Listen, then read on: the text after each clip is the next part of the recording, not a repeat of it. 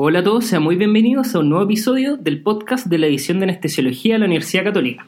Como ya le había dicho hace un par de semanas, la verdad, este será el primero de una nueva serie de episodios, ¿ya? Donde hablaremos de un tema un poco más específico de los que han visto estas últimas semanas de tema por tema, un, poco más específicos con respecto a anestesia. Como mi primer invitado, estoy muy feliz de presentarle al doctor Héctor Lacasi. Él es staff anestesiólogo de nuestra edición y además especialista en anestesia obstétrica. Hola Doki, muchas, muchas gracias por acompañarme hoy como mi primer invitado. Hola Max, muchas gracias por invitarme. Te aprovecho a felicitar por esta iniciativa y estoy súper contento de poder participar. Muchas gracias, Doc. Bueno, lo que vamos a hacer hoy es que le vamos a preguntar, le vamos a hacer varias preguntas al doctor Lacasí. Básicamente lo vamos a bombardear con preguntas que me han llegado por mail, la mayoría, y preguntas que yo mismo me he ido haciendo con respecto a este tema en los últimos días. Y el tema, como ya se lo había adelantado en un capítulo anterior, es la cefalea postpunción dural. Hoy, como les dije, vamos a, responder algunas, vamos a responder algunas preguntas un poco más específicas con respecto a los temas que hemos propuesto, por lo que igual vamos a asumir un par de cosas básicas, es decir, hoy día no, no vamos a hablar de todos los conceptos básicos con respecto a esto, sino que preguntas más específicas. Sí debemos recordar la patogenia de esta entidad y me corrige doctor si es que me equivoco en algo, eh, pero aquí es importante mencionar que esta no está del todo entendida ya. La filtración de líquido cefalorraquídeo podría provocar varios efectos, de aquí sale la teoría mecanicista, donde, secundario a la filtración del líquido cefalorraquídeo, se perdería este soporte hidráulico dado por el líquido y existiría una tracción de la estructura sensible al sentarse o al pararse. Y acá entendemos como la clásica sintomatología de la cefalea pospunción.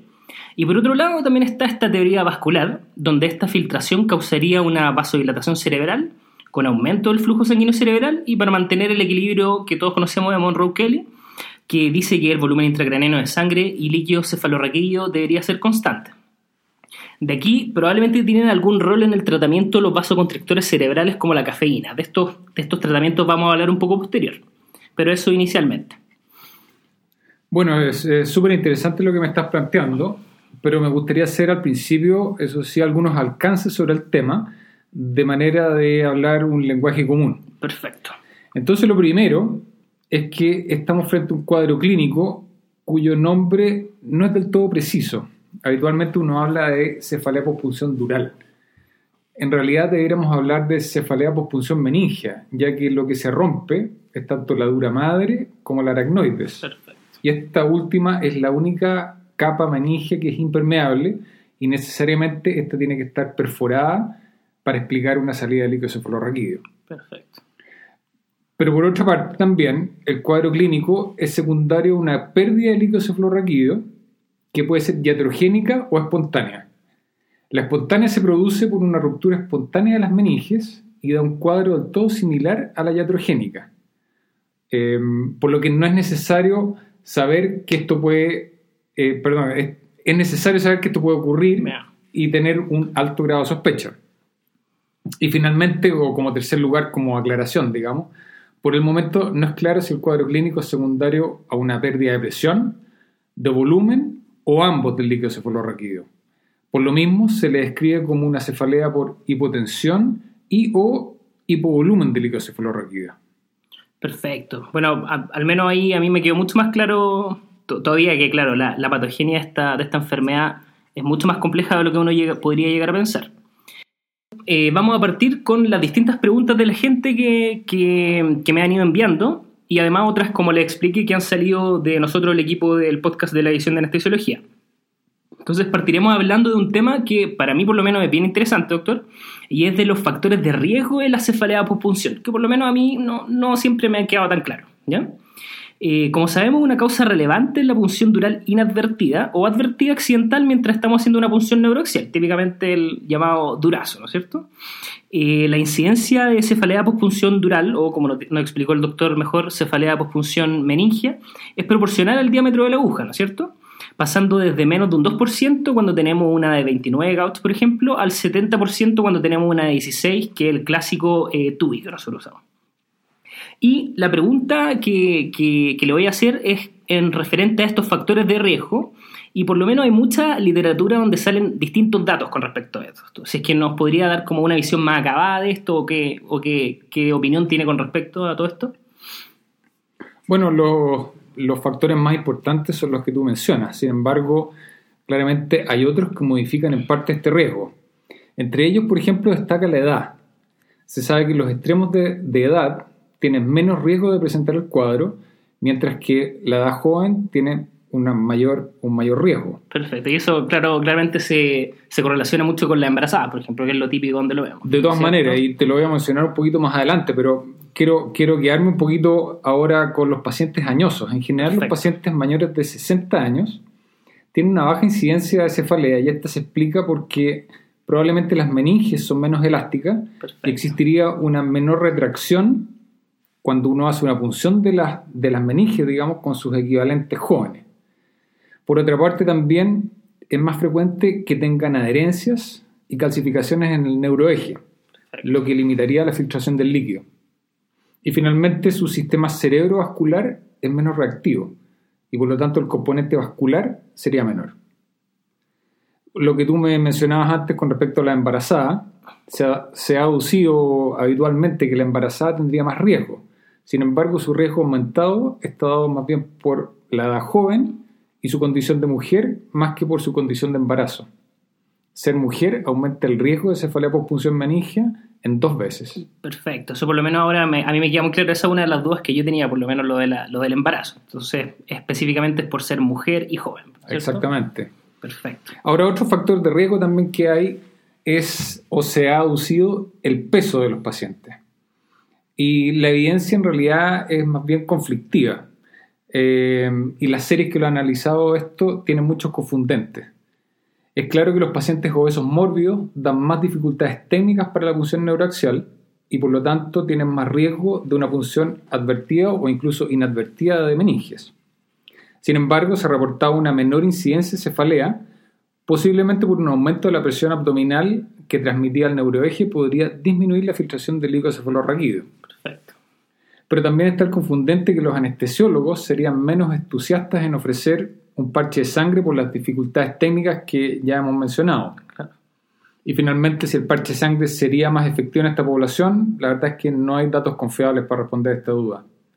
En mi opinión, Max, yo creo que es probable que no haya mayor diferencia en efectividad comparada con los pacientes normopeso. Perfecto. Y tiene, claro, encuentro muy importante eso que dijo. Fue- Probablemente estos pacientes que son difíciles de pinchar, uno menos les va a ir a hacer un parche de sangre. Exactamente. Perfecto. Otro factor de riesgo también es el- la técnica de pérdida de resistencia que uno utilice para hacer la punción. Aparentemente esto no tendría mayor relevancia. Cuando ocurre una punción accidental sería algo más frecuente con el uso de aire, pero esto sería principalmente secundario a la producción de un neumoencéfalo, que es un cuadro diferente al que estamos discutiendo acá. El problema es que se pueden mezclar ambas situaciones, haciendo el diagnóstico y el tratamiento algo más complejo. Perfecto, que entonces por lo menos a mí me queda súper claro, pero igual quiero sacarlo un poco del tema de una cosa, la verdad es que se me acaba de ocurrir ahora grabando el episodio, pero eh, finalmente quería saber cuál era su opinión, igual aprovecho de mencionar que vamos a tener un podcast exclusivamente posteriormente dedicado a, a distintos temas de anestesia obstétrica y vamos a hablar de la anestesia peridural en el parto y todo eso, pero quería aprovechar de preguntarle cuál es su opinión finalmente por qué, por lo menos a nosotros, los residentes de la Universidad Católica, se nos enseña a la pérdida de, pérdida de resistencia con suero y no con aire. ¿Cuál es su opinión con respecto a eso? ¿Cuál sería mejor? ¿Qué visión tiene con respecto a eso? Bueno, ese es un tema algo controversial eh, y más bien hoy en día, de acuerdo a la evidencia recopilada hasta el momento, eh, es más bien una decisión que depende de cada centro. Hay algunos centros que usan en forma histórica pérdida de resistencia para hacer epidurales utilizando solamente aire y otra- otros, como nosotros, que utilizamos solamente solución salina. Eh, y como decía antes, la evidencia es controversial en el sentido de que no hay una técnica que sea mejor que la otra. Eh, la decisión al final del día es aquella técnica que uno mejor haga. Eh, para el caso de la utilización de solución salina, que es lo que nosotros hemos elegido, tiene la ventaja, por un lado, que uno tiene una monitorización extra que es que en la jeringa uno va a tener, aparte del suero, va a tener una pequeña burbuja de aire que nos va a dar una, una monitoriz- monitorización visual extra frente a la pérdida de resistencia o cuando uno cae en el espacio peridural. Perfecto. Um, y por otro lado, disminuiríamos también el riesgo de, si es que se produce una punción advertida o inadvertida de dura madre aracnoides, no inyectar aire en el espacio, en el espacio raquídeo, digamos. Perfecto, un neumocéfalo. y provocar un neumoencéfalo. Así que por lo tanto tendría esos dos beneficios. Muy bien. Eh, y, lo otro es que históricamente hemos, hemos enseñado eso y hasta el momento creo que es una técnica que dominamos bien y por lo tanto hemos seguido por esa senda. Perfecto, estoy súper de acuerdo. Sigamos entonces, Doc. Bueno, siguiendo con los otros, otros factores de riesgo que pueden, que pueden explicar una cefalea por punción meningia, es que se ha aducido que las personas que tienen una punción dural accidental y están en el contexto de un parto vaginal, este va a ser un factor de riesgo para cefalea pospunción. Esto se ha relacionado principalmente por el pujo materno, lo que aumenta el riesgo max en casi en más de siete veces con respecto a la paciente que no ha pujado, por ejemplo, la que terminó en una operación cesárea. Muchísimas veces. Bueno, y finalmente hay otros factores de riesgo como pacientes que han tenido historia de cefalea pospunción previa, y bueno, y todos los otros factores asociados a la técnica neuroaxial propiamente tal, como por ejemplo que tú algo mencionaste, como el diseño de la punta de la aguja. Sabemos que las agujas espinales con punta cónica no cortante tienen menos riesgo que aquellas que tienen una punta biselada, como la aguja Quinque. Por otro lado, también el calibre de la aguja, como se mencionó, tú mismo dijiste, digamos, sabemos que a mayor calibre, más riesgo. La dirección del bisel con respecto al eje corporal también si se funciona con una aguja biselada en un eje paralelo al eje corporal, la incidencia es menor que si se hace en un eje perpendicular. Y finalmente, que puede ser controversial, pero también se ha aducido como un, como un factor, digamos, es la técnica paramediana, que pudiera ser protectora contra la cefalea, ya que el ángulo de punción generaría un flap meningio que pudiera evitar la filtración de líquido. Perfecto. Así que, en resumen, Max, podemos decir que los factores de riesgo para cefalea por punción se pueden sistematizar en dos grandes grupos. Uno, los factores de riesgo dependientes del paciente, como por ejemplo, que mencionamos, edad, embarazo, hipujo materno, obesidad, historia previa de cefalea por punción. Y un segundo grupo que son los factores de riesgo dependientes de la técnica neuroaxial, como el número de punciones, el tipo de aguja, ya variando ya sea el diseño de la punta o el calibre, la dirección del bisel al momento de la punción y tal vez la técnica paramediana como un factor protector. Perfecto, que entonces por lo menos a mí me quedó todo súper, súper claro. Entonces ahora vamos con otro tema que ha salido mucho mencionado, por lo menos en las preguntas que a mí me han llegado, y al, y al menos yo creo que por lo menos a la gran mayoría de las personas que, no estamos tan, tan, tan enfocados en este tema no nos queda tan claro es qué hacer cuando tenemos una punción advertida y accidental de la dura madre aracnoide, cuando nos mandamos un durazo, ¿no es cierto? Bueno, como mencionamos, que claramente lo primero que hay que hacer es mantener la calma y pensar en la estrategia que vamos a utilizar, más que lo clásicamente que hacen algunas personas, que es sacar todo sin pensar y finalmente tratar de ocultar el durazo. ¿ya? Debemos entonces confirmar que existió una verdadera punción dural y, actuar, y actuar siempre acorde con esto. Independiente de la medida que vayamos a decidir, eh, según la evidencia clínica disponible, en todos los pacientes debemos continuar un seguimiento estricto y tomar medidas analgésicas generales eh, iniciales en caso de que apareciera el dolor. Entonces debemos estar igual pendientes de síntomas que no hagan pensar en una cefalea por punción meningia, que la mayoría ya debe saber cuáles son, pero igual los vamos a aprovechar de recordar para las personas que no están, no lo están recordando tanto en este minuto, que es una cefalea frontooccipital u holocránea, que aparece generalmente 24 o 48 horas posterior a la punción, pero generalmente también es antes de una semana es muy intensa y se, exacerba al sentarse o de pie y cede completamente al adaptar el decúbito dorsal, ¿no es cierto? Asociado o no a otros síntomas secundarios como náuseas, vómitos, fotofobia, hipoacusia, etc. En este contexto eh, de lo que he estado hablando ahora de la punción dural advertida, tengo aquí una pregunta que nos llegó y por lo menos a mí me parece bien interesante, Doc. ¿ya? que por lo menos yo había escuchado, había leído que existe la teoría de que al tener una punción accidental, el hecho de dejar un catéter intratecal después del durazo podría disminuir la incidencia de cefalea pospunción meningia. Se dice que esto es porque el catéter intratecal provocaría una inflamación y con eso una mayor rapidez con la que se cierra el agujero finalmente eh, a nivel de la dura aracnoide. ¿Qué opinión tiene usted con respecto a esto, ¿Qué nos puede decir como de la mejor evidencia disponible de esto? Bueno, esa es una súper buena pregunta, Max. Está bien, bien actual eh, el tema y nuevamente es un tema controversial. Lo que pasa es que la observación original fue que al dejar un catéter epidural en el espacio intratecal disminuía el riesgo de cefalea por punción meningia y también de la necesidad de realizar un parche de sangre. Esta observación fue en un estudio retrospectivo de casi 100 pacientes en que les habían hecho una punción advertida de dura madre aracnoide. Y vieron que si bien la incidencia de cefalea no fue diferente en, ambos grupos, digamos, disminuyeron a la mitad la necesidad de realizar un parche de sangre. Sin embargo, este mismo grupo, cuando completaron el número de pacientes que ellos tenían estimado, que era alrededor de 150 pacientes, eh, vieron que estas diferencias desaparecieron. Así que hasta, hasta ese momento que parecía como una estrategia bastante, bastante promisoria, como que se desinfló y perdió un poco, de, un, poco de fuerza.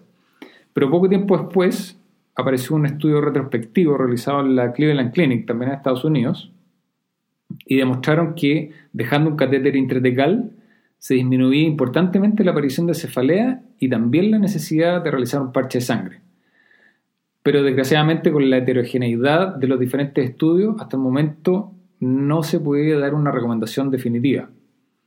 Lo que sí se puede decir, Max, es que introducir un catéter intratecal frente a una punción accidental de dura madre aracnoides es que, dado que el daño ya está hecho, uno debería utilizar esa situación de la mejor forma para dar el máximo de beneficio para el paciente.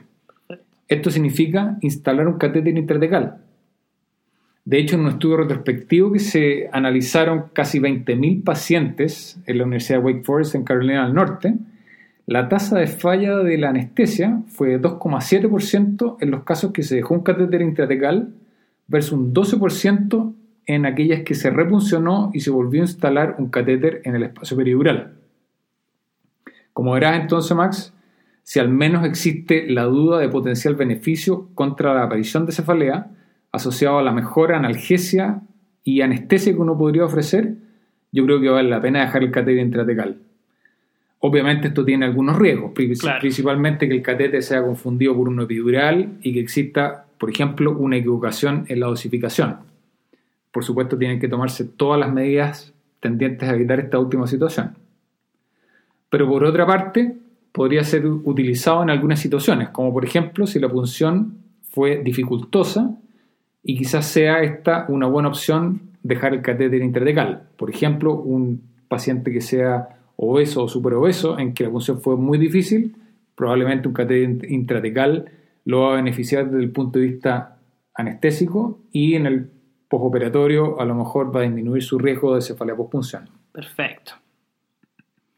Bien, entonces, eh, bueno, relacionado con todo lo que acaba de decir, finalmente, ¿qué hace usted en la práctica clínica en estas situaciones, Bueno, frente a esta situación que uno no quiere vivirla, digamos, pero si te llega a ocurrir y uno ve que sale un chorro de líquido cefalorraquídeo a través de la aguja peridural y uno tiene clara certeza que uno está en el espacio intratecal, lo que yo hago en forma habitual es que pongo el conductor de la aguja peridural para que deje salir líquido y poner un poco de paños fríos y pensar qué hacer a continuación. Entonces, lo que yo hago habitualmente, solicito una jeringa de 5 ml, cargo una dosis de analgesia por la que voy a pasar al espacio intratecal y que esta habitualmente contiene 1 a 2 miligramos de bupivacaína asociada a fentanil.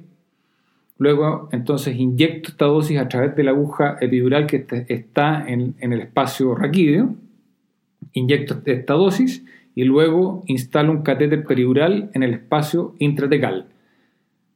Siempre aparece la pregunta ¿cuánto introducir el catéter peridural en el espacio intratecal? Bueno, las recomendaciones son en realidad entre 1 a 3 centímetros. Perfecto. ¿Y hacia dónde, Doc? Y... Generalmente hacia cefálico. Perfecto.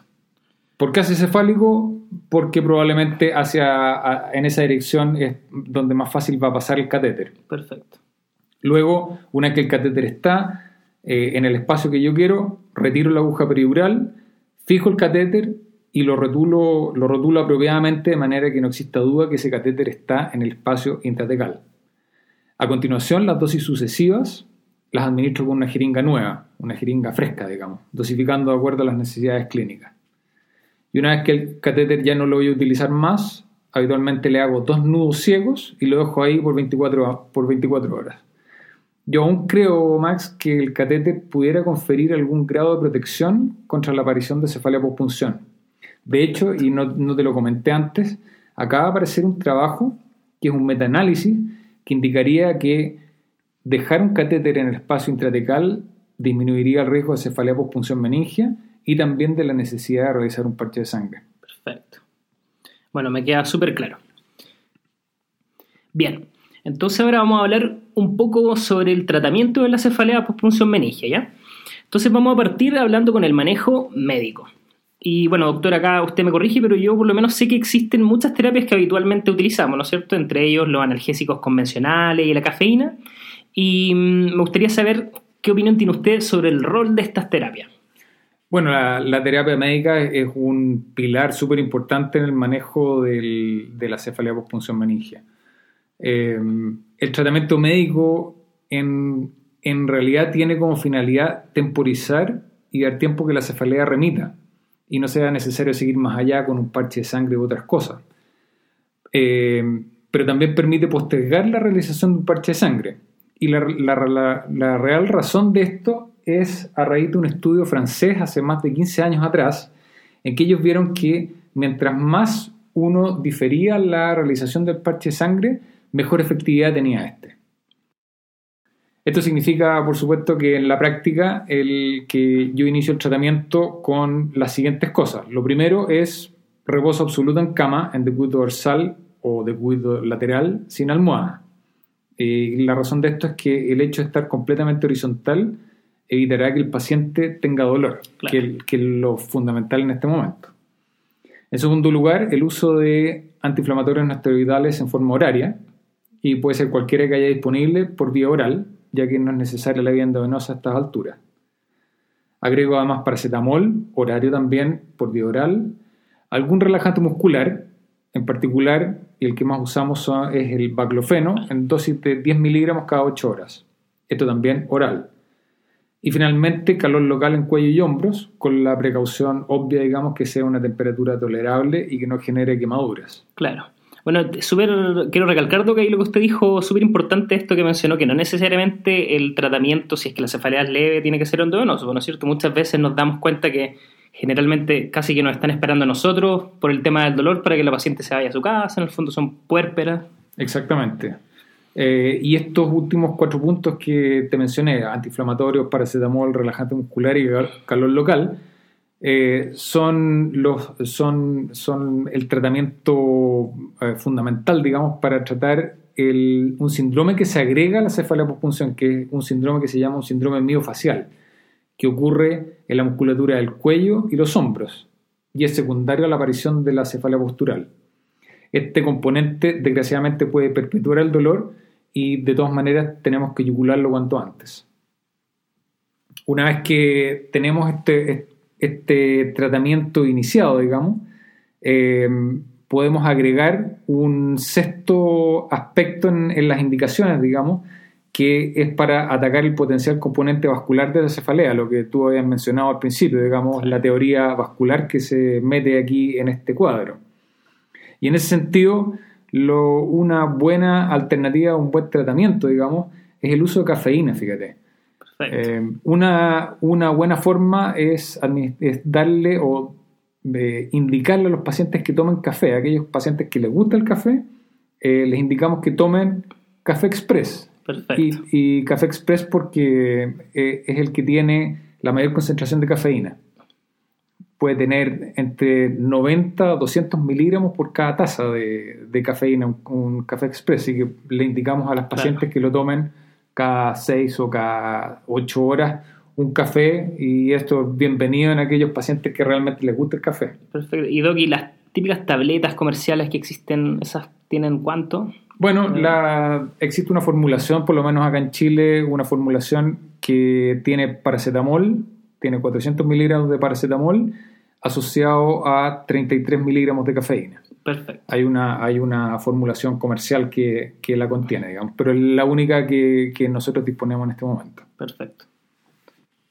Bueno, y este tratamiento yo lo inicio apenas se hace el diagnóstico y habitualmente lo mantengo por 24 horas. Si no se da el dolor de cabeza, es el momento de pasar a la siguiente etapa del tratamiento. Ciertamente hay casos especiales en los que adelanto el parche, como por ejemplo si el paciente está muy invalidado o requiere moverse, como es el caso de algunas puérperas que no disponen de una red de apoyo apropiada para la atención de su recién nacido. Claro, en fondo usted igual evalúa hacer el parche de una, ¿no es cierto? Si la paciente tiene un dolor muy, muy, muy intenso, ¿no es cierto? Exacto. Perfecto. Bien, doctor. Bueno, y ya que mencionamos y ya que hablamos un poquitito del parche de sangre, ¿no es cierto? Vamos a ir con esta parte del tratamiento, que es súper interesante por lo menos. Eh, bueno, primero vamos a mencionar, para los que no están tan acostumbrados o familiarizados con este, con este procedimiento, cómo es que actúa. Bueno, el parche de sangre actúa aumentando la presión del espacio epidural o intratecal y además forma un coágulo que se uniría a la dura y preveniría la nueva salida de este líquido cefalorraquídeo después de la punción. Si bien este es el mecanismo inicial, no necesariamente es todo lo que ocurre el mecanismo total en el fondo. Es posible que exista un proceso inflamatorio que ayuda a que el orificio de la dura madre aracnoide finalmente se cierra relacionado con este parche de sangre. Yo por lo menos, Doc, tengo entendido que se recomienda usar entre 15 a 20 ml de sangre. Y también tengo entendido de que hay clara evidencia sólida de que el parche de sangre es muy efectivo, ¿no es cierto? ¿No es? Me gustaría si es que nos puede comentar más de esto. Sí, eh, eh, claramente es así. El parche de sangre tiene una efectividad demostrada. Hay una revisión Cochrane del año 2010 que demostró que tiene mejor efectividad que el placebo y que el tratamiento conservador. Y diferentes series muestran una efectividad alrededor de un 60% para el primer parche de sangre y esta cifra puede subir hasta alrededor de un 80% en un segundo parche. Perfecto. Y, con respecto a esto, que a una duda por lo menos que a mí siempre me salta del primer y segundo parche, ¿qué pasa si es que el segundo parche no sirve? ¿Qué hace usted? ¿Toma alguna imagen? Eh, ¿Busca algún otro tipo de causa? ¿Qué es lo que hace usted en la práctica clínica finalmente? Bueno, esta es una, una situación en que uno no quiere estar involucrado. Eh, desgraciadamente, ocasionalmente puede ocurrir eh, que el paciente requiere un tercer parche.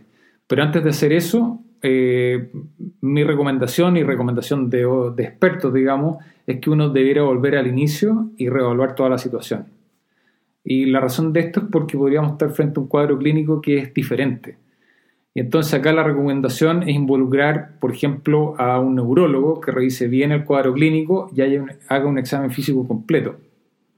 Porque podría darse el caso que las características de la cefalea ya no sean posturales o bien que se agreguen otros síntomas como fiebre, déficit neurológico o bien déficit de nervios craneanos.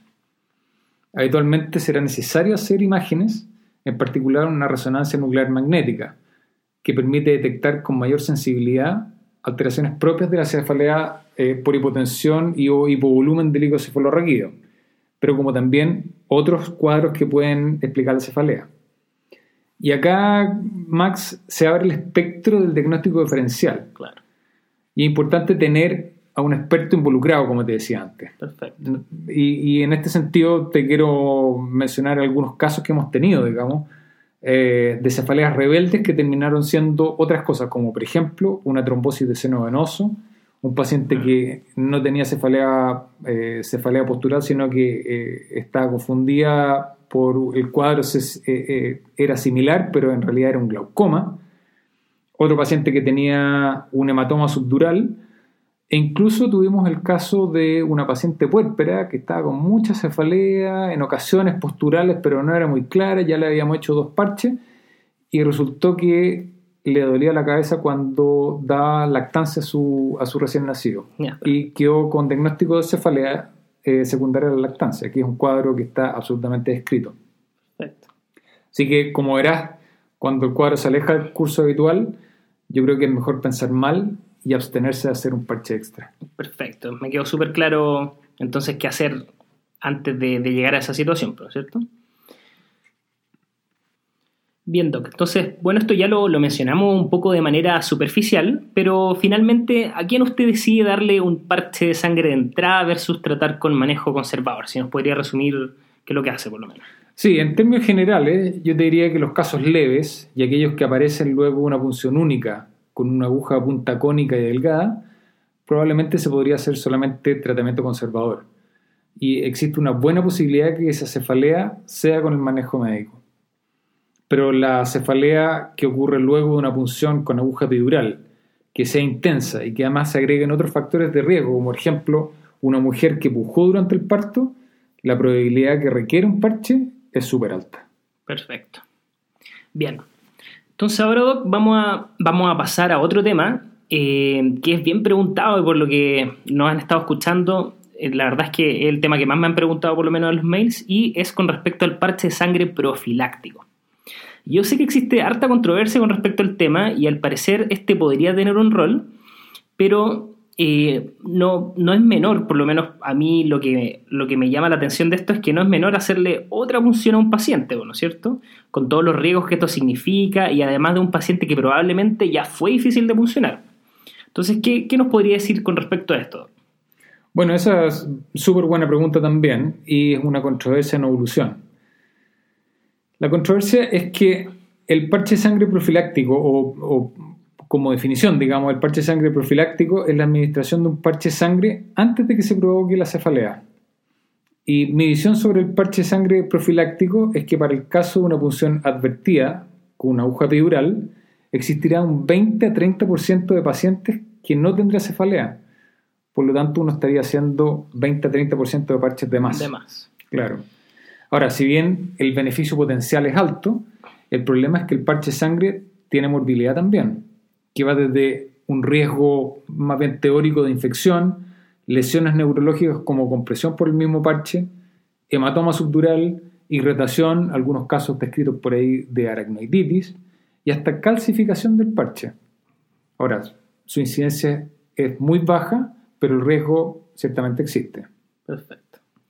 Sin embargo, habiendo dicho esto, Max, el año 2014, un autor norteamericano hizo un estudio prospectivo en nueve años en su centro, en Nueva York, y aleatorizó pacientes luego de una punción dural advertida, en un grupo donde se utilizó parche profiláctico y en otro en que se esperaron a que aparecieran los síntomas. Vale decir, fue solamente terapéutico. Y aquí demostró él una disminución de la cefalea pospunción meningia de 78 a 18% con el parche profiláctico claro que eh, no hubo diferencia en la necesidad de realización de un parche terapéutico. En el grupo en que se usó terapéuticamente, lo requirieron 73% solamente, lo que habíamos dicho antes, o sea, hecho un 10 un 20% de pacientes igual no, lo van a necesitar. Claro. Eh, y cuando fueron a analizar la necesidad de realizar un segundo parche, en ambos fue, fue igual de alrededor de un 10%. Así que en consecuencia, yo te podría decir que el parche de sangre profiláctico podría tener un rol y habría que estar atento a la nueva información. Perfecto. ¿Y finalmente usted, Doc, usa parche profiláctico? ¿Qué es lo que hace? ¿O ve caso a caso? Generalmente. estoy absolutamente abierto a utilizarlo. Eh, sin embargo, por el momento creo que falta un poco más de evidencia para poder empezar a tomar esa conducta. Perfecto. Bien, Doc. Entonces, ya que hemos hablado harto del, parche de sangre, ¿no es cierto? ¿Nos podría explicar de forma un poco más detallada la forma en que usted lo hace, cuánto volumen usa, todas esas cosas? Muy bien, mira, habitualmente nos llaman de otros servicios para hacer un parche de sangre. Esa es la interconsulta, realizar parche de sangre, nada más. Claro. Pero como nosotros somos los expertos de este tema y no unos simples ejecutadores de procedimientos, debemos asegurarnos que el diagnóstico eh, en base a una buena historia clínica y un examen físico completo, que incluye un examen neurológico. lo relevante en el examen neurológico es que este tiene que ser normal, con algunas excepciones, como por ejemplo la apariencia de algunos nervios craneanos.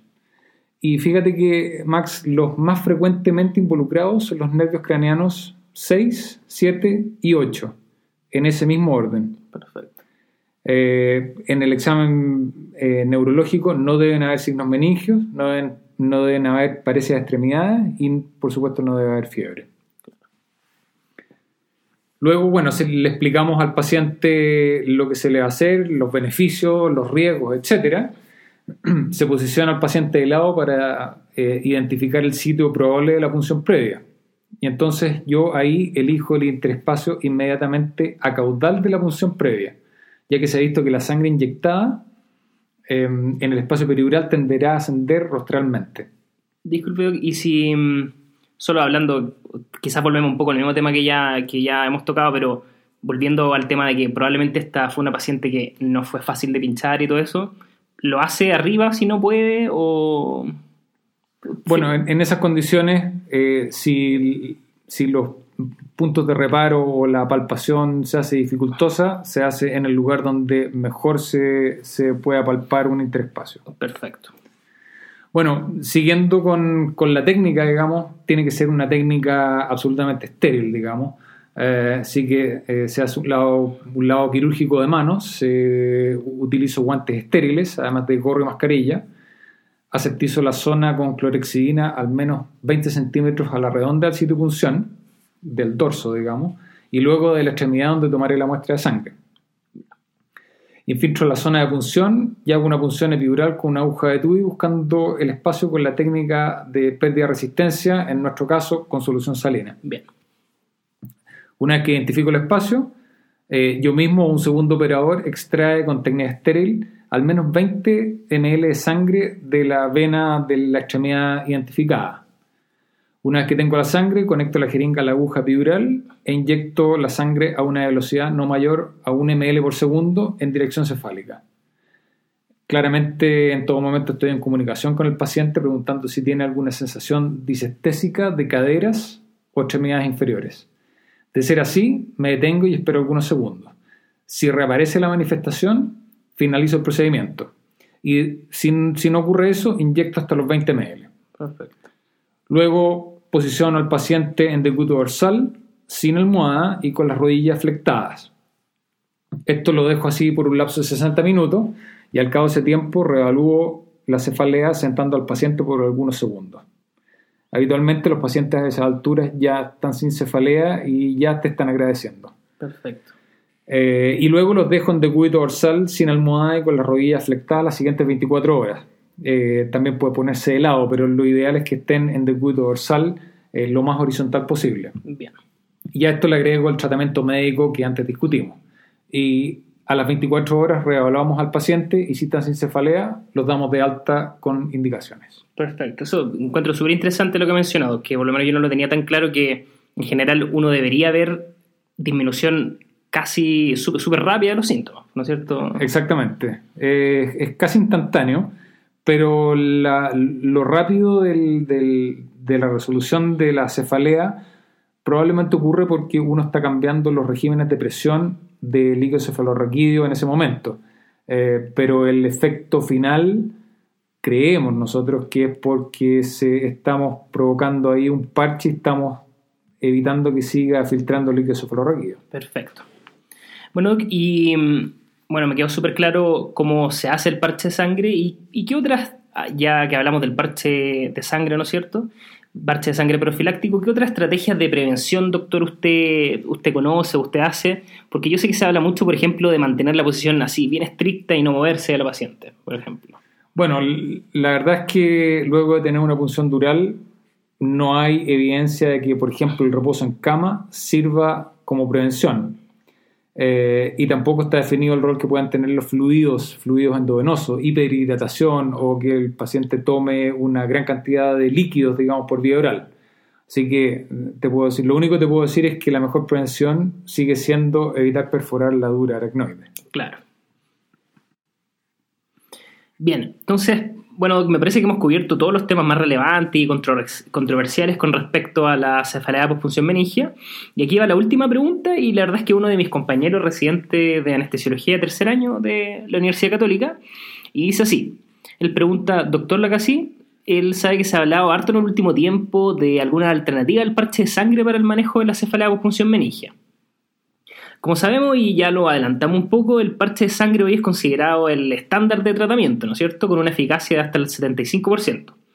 El problema, y usted ya lo mencionó y lo volvemos a repetir, es que esto tiene efectos adversos, ¿no es cierto? Eh, como por ejemplo una nueva punción dural accidental, infección, complicaciones neurológicas. sin ni, ni, siquiera mencionar lo que ya habíamos dicho previamente, que es que hacer un procedimiento finalmente en, el, en una persona que probablemente ya había sido difícil antes. Y en relación a esto, es que se ha hablado harto del bloqueo del ganglio esfenopalatino por su abordaje transnasal como una alternativa al parche de sangre. ¿Qué, ¿Qué, sabe usted con respecto a la eficacia de este bloqueo? Si es que está demostrado. Y me interesa saber específicamente si es que se hace en la clínica, usted lo ha hecho, en qué situaciones. Y a mí, por lo menos, me pasa eso también, que sabemos que, bueno, frente, que es bien frecuente el dolor lumbar, incluso de, luego después de un parche de sangre. Entonces, por lo menos para mí resulta bastante atractivo tener por lo menos otra herramienta eh, para disminuir esta cefalea post dural. Bueno, esa es una súper buena pregunta y es una inquietud que ha estado presente siempre, tener un tratamiento alternativo para el parche de sangre. Hace algunos años atrás, fíjate que se recomendaba el uso de drogas derivadas de la hormona adenocorticotrópica o ACTH, como el cosintropin, pero tuvo resultados variables. Algunos, eh, algunos papers mencionaban resultados eh, realmente poco creíbles de lo bueno que era, digamos. Eh, sin embargo, ha ido perdiendo fuerza este tratamiento y han aparecido algunas otras cosas interesantes, como por ejemplo lo que tú mencionabas, que es el uso del bloqueo del ganglio esfenopalatino. Eh, te puedo decir que este bloqueo en realidad no es nada nuevo, ya que los neurólogos lo usan desde hace mucho tiempo para las migrañas vasculares. y y hoy en día se ha preconizado su uso para, el, para aliviar la cefalea por punción meningia. ¿De dónde viene esto? La, racionalidad de su uso, digamos.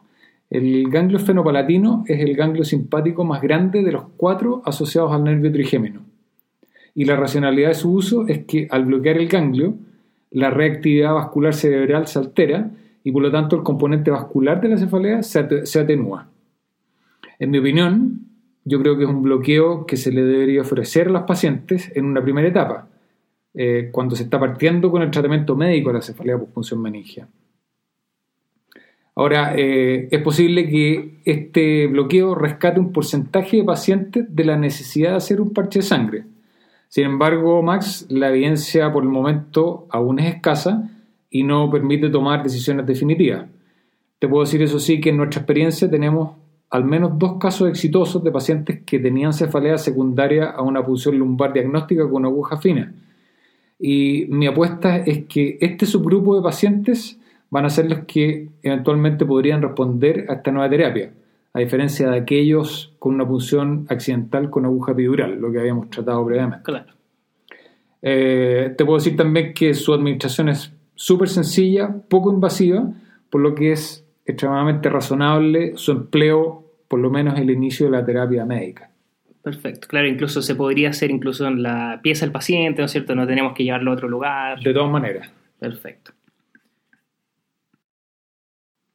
Bueno, que entonces me queda, me queda muy claro, parece bastante prometedor y quizás faltan un poco de estudios, pero de todas maneras podría constituir, ¿no es cierto?, este, un primer paso antes de pasarse a algo más invasivo como el parche de sangre, ¿no es cierto? Específicamente los casos que usted mencionó, eh, específicamente con las punciones con aguja fina, ¿no es cierto?